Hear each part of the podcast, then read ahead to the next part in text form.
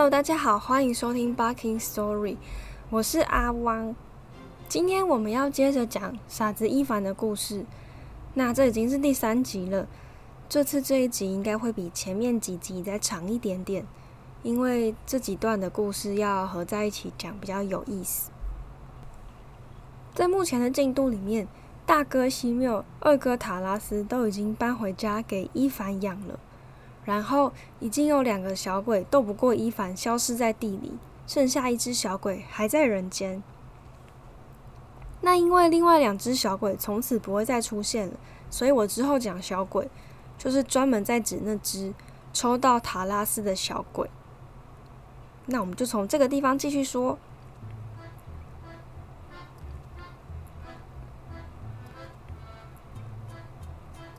成功把塔拉斯。等到卷铺盖逃回家之后，小鬼也来到伊凡家，想要找到自己的同伴，帮助他们完成任务。当然，他也是找了半天，只找到其中一个同伴的半截尾巴，还有两个突兀的窟窿。两个同伴都已经遭遇不测这个事实，他也了然于心。于是他跑去找伊凡。这个时候，伊凡正在森林里砍树。小鬼溜进树枝的空隙里面，想设法妨碍伊凡砍树。他的办法也很有趣。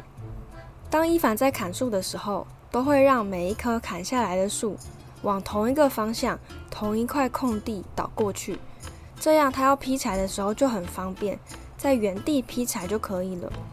因为如果树往其他方向倒，那树干这么重。伊凡又不能把整棵树就是移过来，树倒下的地方也可能不是一个方便劈柴的地方，比如说那边可能不是一个空地。如果那边是一堆树的话，那倒下来的树就会被其他树给卡住。好，所以小鬼的办法是什么呢？小鬼让那些树在倒下来的时候随便乱倒，不是倒在不该倒下来的地方。就是被其他的树的树枝给卡住。伊凡用尽全力，树都没有倒在自己应该倒的地方。他本来想要劈个五十几块木材回家，结果连十块都还没劈完就天黑了。伊凡精疲力尽，累得半死，手上正在砍的这棵树只差一点就砍完了。突然，伊凡的背有点酸痛，所以他就坐下来喘一下。在树上的小鬼看到这一幕，实在是太快乐了。他想说：“耶，这家伙累了，等他放弃，我的工作就完成了。”谁知道伊凡真的只喘了一下，又立刻站起来，抡起斧头给这棵树最后一击。小鬼根本来不及改变树倒下的方向，甚至来不及把自己的脚从树枝中抽出来，树就已经应声倒下。小鬼的脚也被树枝给压住了。伊凡开始整理树枝时，很快的就看到了在下面挣扎的小鬼。哎呀，你这恶心的东西怎么又在这里呀？伊凡说。然后他就准备用斧头砍死这只小鬼。小鬼一样求饶：“放放过我吧，我是另外一只啦。呃，你想要我做什么，我都能够为你做。你你想要多少钱，我都可以变给你。”伊凡想了一下，就说：“好吧，那你变变看。”小鬼就开始教伊凡说：“只要你拿着这些橡树上的叶子，用手搓揉，就会往地上掉出黄金哦。”伊凡用手搓了搓，果然有黄金掉在地上。他开心的说：“哎，这个好哎，我跟朋友喝酒的时候可以玩一玩。”伊凡决定放了小鬼。临走前，他一样好心的祝福小鬼。愿上帝与你同在。结果一听到“上帝”两个字，小鬼就钻入地底，消失无踪，留下一个窟窿在地上。截至目前为止，我们三只小鬼都已经陆续出场，也都对伊凡出过手。而面对伊凡给予他们的祝福，没有一个人幸免于难。书里面是说他们都钻进地里，在地上留下一个洞。之后的篇章里面呢他们都不会再出现了。那我们在这边感谢他们曾经那么的努力。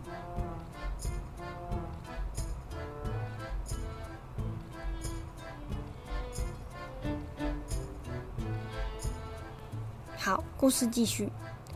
现在三兄弟连同他们的家事都一起住在了老爸的老家。那么这一大堆人住在一起实在很挤所以西缪和塔拉斯都各自盖了房子。房子盖好之后就搬出去住了。伊凡也把田里的事情告一段落，还酿好了新的啤酒。伊凡邀请哥哥们一起喝酒，庆祝庆祝今年的收成。但他的哥哥们都摆出一副粗鄙农夫能够有什么好聚会啊的样子，两个人都不去做客。伊凡只好邀请其他的农夫啊、村姑啊来参加。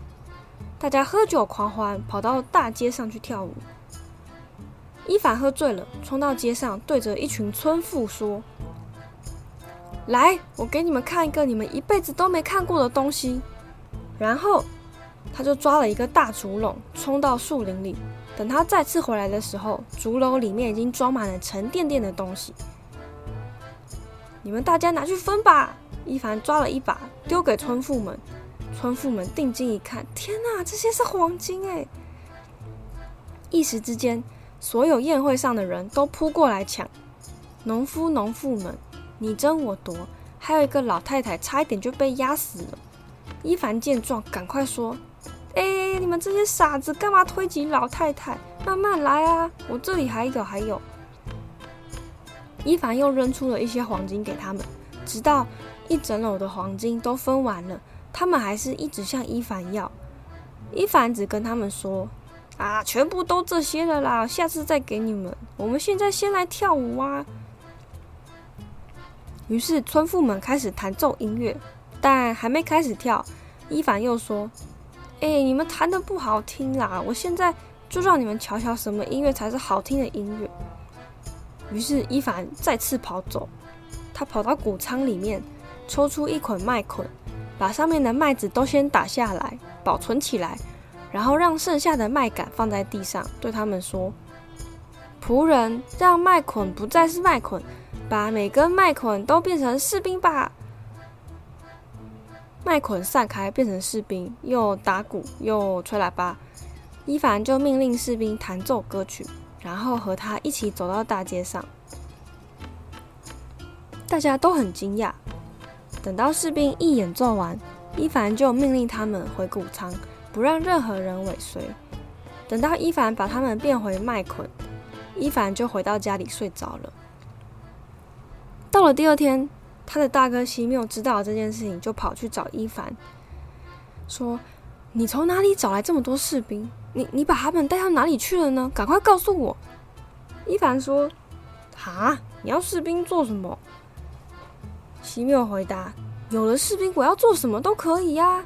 我甚至可以为自己弄到一个王国。”伊凡很惊讶：“什么？你怎么不早说？你你要多少？”哦，还好我跟妹妹已经打了一些麦，诶，但但你得答应我，我一变出来你就得把他们带走，否则光是要喂饱他们，就会耗尽整村的食物。于是伊凡拿起麦捆，一捆一捆的变，直到变出的士兵把整片田都给占满了，才停下来。伊凡说：“怎么样，够了吧？”西缪高兴的不得了。哎，够了够了，谢谢你啊，伊凡。西缪马上号令军队集结在一起，然后就率领他们出征了。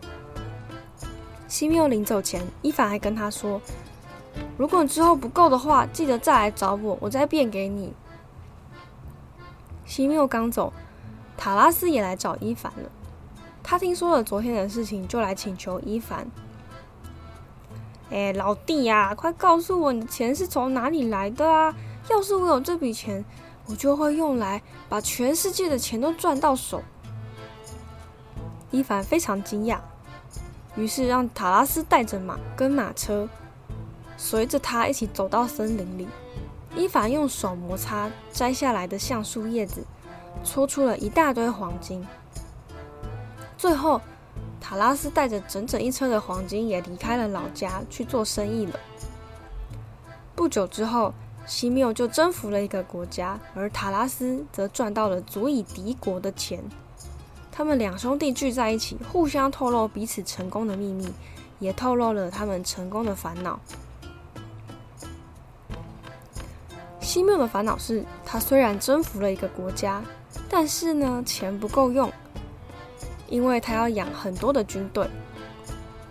塔拉斯则相反，他赚的钱可以堆得和山一样高，可是没有人帮他看守，就让他非常烦恼，整天担惊受怕。后来他们想到了一个好点子。我原本以为他们想到的好点子就是他们互相帮忙，西缪负责出人出力来帮塔拉斯看守他的钱，塔拉斯就出钱付付薪水给这些士兵。不，我错了。他们的决定是他们要去找伊凡。西缪答应塔拉斯，他会努力让伊凡再变出一些士兵，好帮塔拉斯看守钱财。西缪就对伊凡说。哎，老弟啊，我的士兵有点少哎，你再变一些士兵给我吧。嗯，再变个两个麦堆那么多就好了。但是伊凡拒绝了他。伊凡摇着头说：“老哥，你别浪费力气了，我再也不会变士兵给你了。”七缪很惊讶：“为什么？你不是答应过我了吗？”伊凡说：“我是答应过。”但我再也不会变了，因为你的士兵居然杀人了。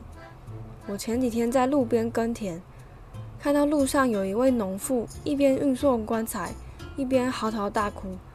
我就问她说：“怎么了？是谁死了？”她说：“她的丈夫在战场上被你的士兵杀死了。”我以为你要那么多士兵是去给你弹奏歌曲的，没想到你用他们来杀人。伊凡因此坚持不再变士兵了。于是换塔拉斯来求伊凡多变一些黄金给他，但是伊凡也拒绝了。伊凡说：“前几天米哈洛夫娜的小孩来找我要牛奶喝，我说：你们不是也有牛吗？怎么会跟我要牛奶？他们说塔拉斯派家里的管事来找他们。”给了三个金币就把乳牛牵走了。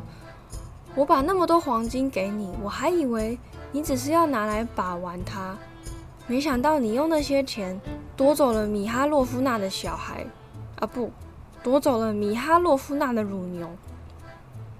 所以傻子伊凡也坚持不再给金币，他的哥哥们只好悻悻然的走了。他们继续讨论该如何解决彼此的烦恼。西缪提议让塔拉斯把钱分给自己一些，西米尔也有钱可以养自己的士兵，而他也把自己王国的一半连同士兵一半分给塔拉斯。这样一来，塔拉斯就有地方存放这些钱，也有士兵帮忙看守。于是，他们兄弟二人对分了金钱与士兵，然后两个人都成为一国的沙皇，而且都非常富有。这个方法本来是我觉得理所当然应该会立刻想到的，没想到他们就 现在才想到。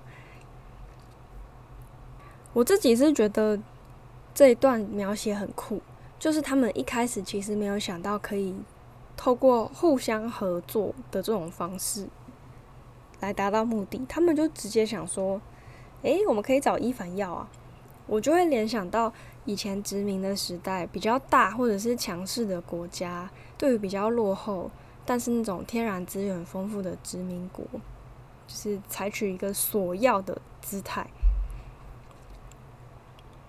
好，那故事继续。两个哥哥都成为沙皇之后，伊凡还是继续住在家里，和妹妹一起努力种田，奉养父母。有一天，伊凡看到家里负责看门的那条老狗生病了，身上长了癣。在门口奄奄一息的伊凡很同情他，于是他就向他妹妹要了一块面包，放在帽子里带出来，想要给老狗。但伊凡的帽子破了一个洞，里面的小树根就跟着面包一起掉了出来。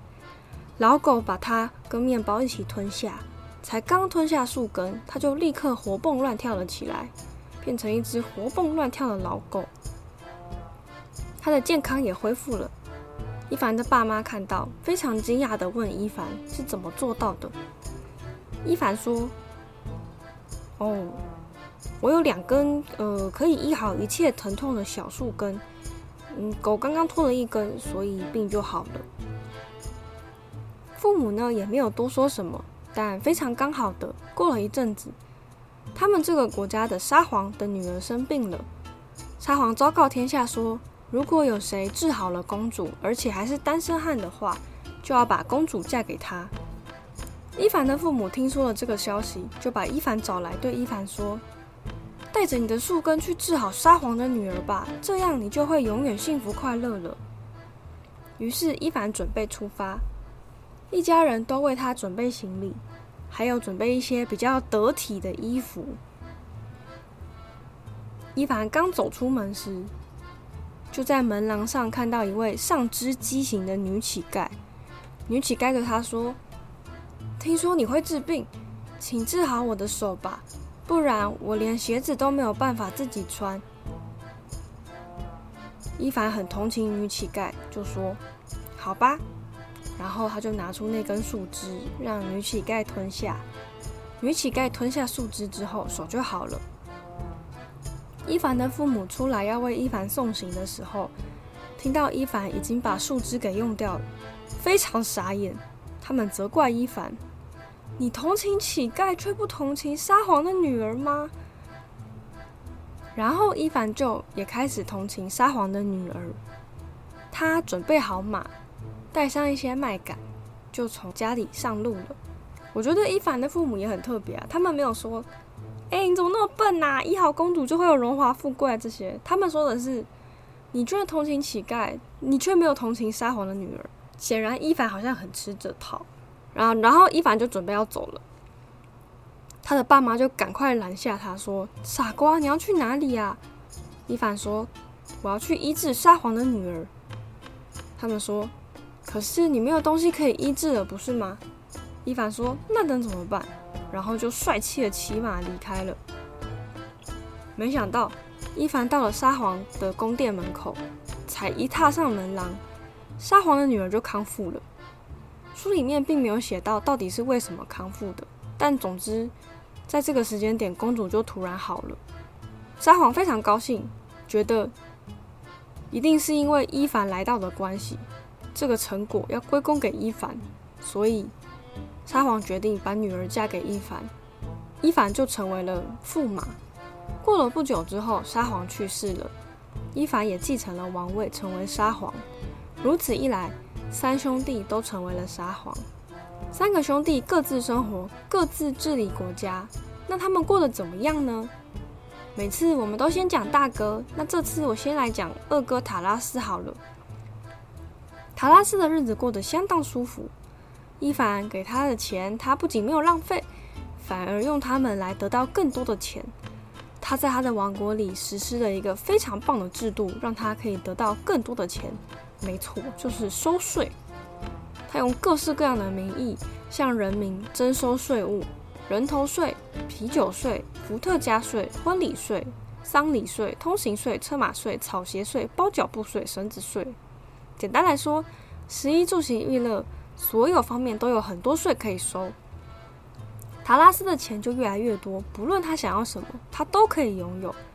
人民呢，为了钱，什么工作都愿意做，因为每个人都很需要钱。大哥西缪也过得很好，他拥有很多的士兵，而且还越来越多。他下令，王国里每十户人家要交出一名男丁成为士兵，而且这个人必须身材高大、皮肤白、脸蛋干净。呃，也就是说，脸上不能有一些坑坑巴巴的伤痕，这样。他募集很多士兵，然后训练他们。没有人敢违抗西缪，因为只要有人违抗他，他就会把这些人派去执行当下他脑中临时想出来的任务。所以大家都很怕西缪，西缪就过得很舒服，因为他看到什么想要什么，就会派出士兵把那些东西抢到手。那我们的傻子伊凡呢？嗯，他也过得不错。他把公主的爸爸，也就是先皇。给安葬完之后，就脱下自己的沙皇衣服，穿回以前种田时穿的麻布衣跟草鞋，然后下田耕种去了。他还把爸爸妈妈还有妹妹一起接来他的王国继续干活。呃，我的意思是，接来他的王国，然后他继续干活。大家对于伊凡的行为都很惊讶，因为伊凡说：“好无聊啊，我的肚子越变越大，哦，吃不下也睡不好。”大家都跟伊凡说：“可是你是沙皇哎。”伊凡回答：“没关系啊，沙皇也需要吃饭呐。”大臣们也来觐见伊凡，跟伊凡说：“我们已经没有钱付其他臣子薪水了。”伊凡说：“那能怎么办？没有钱的话，就不要付了吧。”大臣说：“可是这样他们就不会再当你的臣子，不会再为你效劳了耶。”伊凡说：“不效劳就不效劳啊，他们闲下来，他们就会自己找事情做的。嗯。”不然让他们去把粪便运出宫好了，他们的粪便太多了。这也好像在暗示大臣吃太多。大家都觉得伊凡是个傻子，甚至有的人钱被偷走了，想要找伊凡打官司的时候，伊凡都会说：“嗯，看来应该是因为那个人很需要钱吧。”伊凡的妻子也发现伊凡根本就是一个傻瓜，他想很久。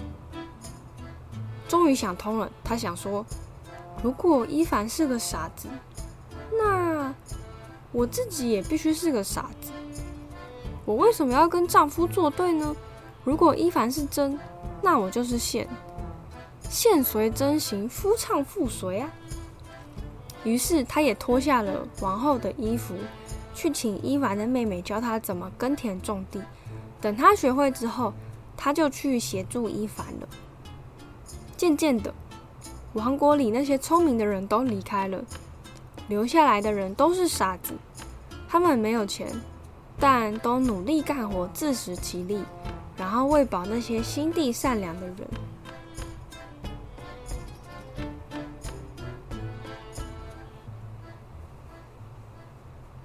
今天的故事到这里就结束了，但整个傻子一凡的故事其实还没有完。有一个曾经出场的角色，之后我们再也没有提过他。现在他准备要回来了，预知详情如何，请待下回分晓。那下一集应该也是《傻子伊凡》系列的最后一集了，应该会非常的长。别忘了继续锁定《Barking Story》，谢谢大家今天的收听，我是阿旺，我们下回再见。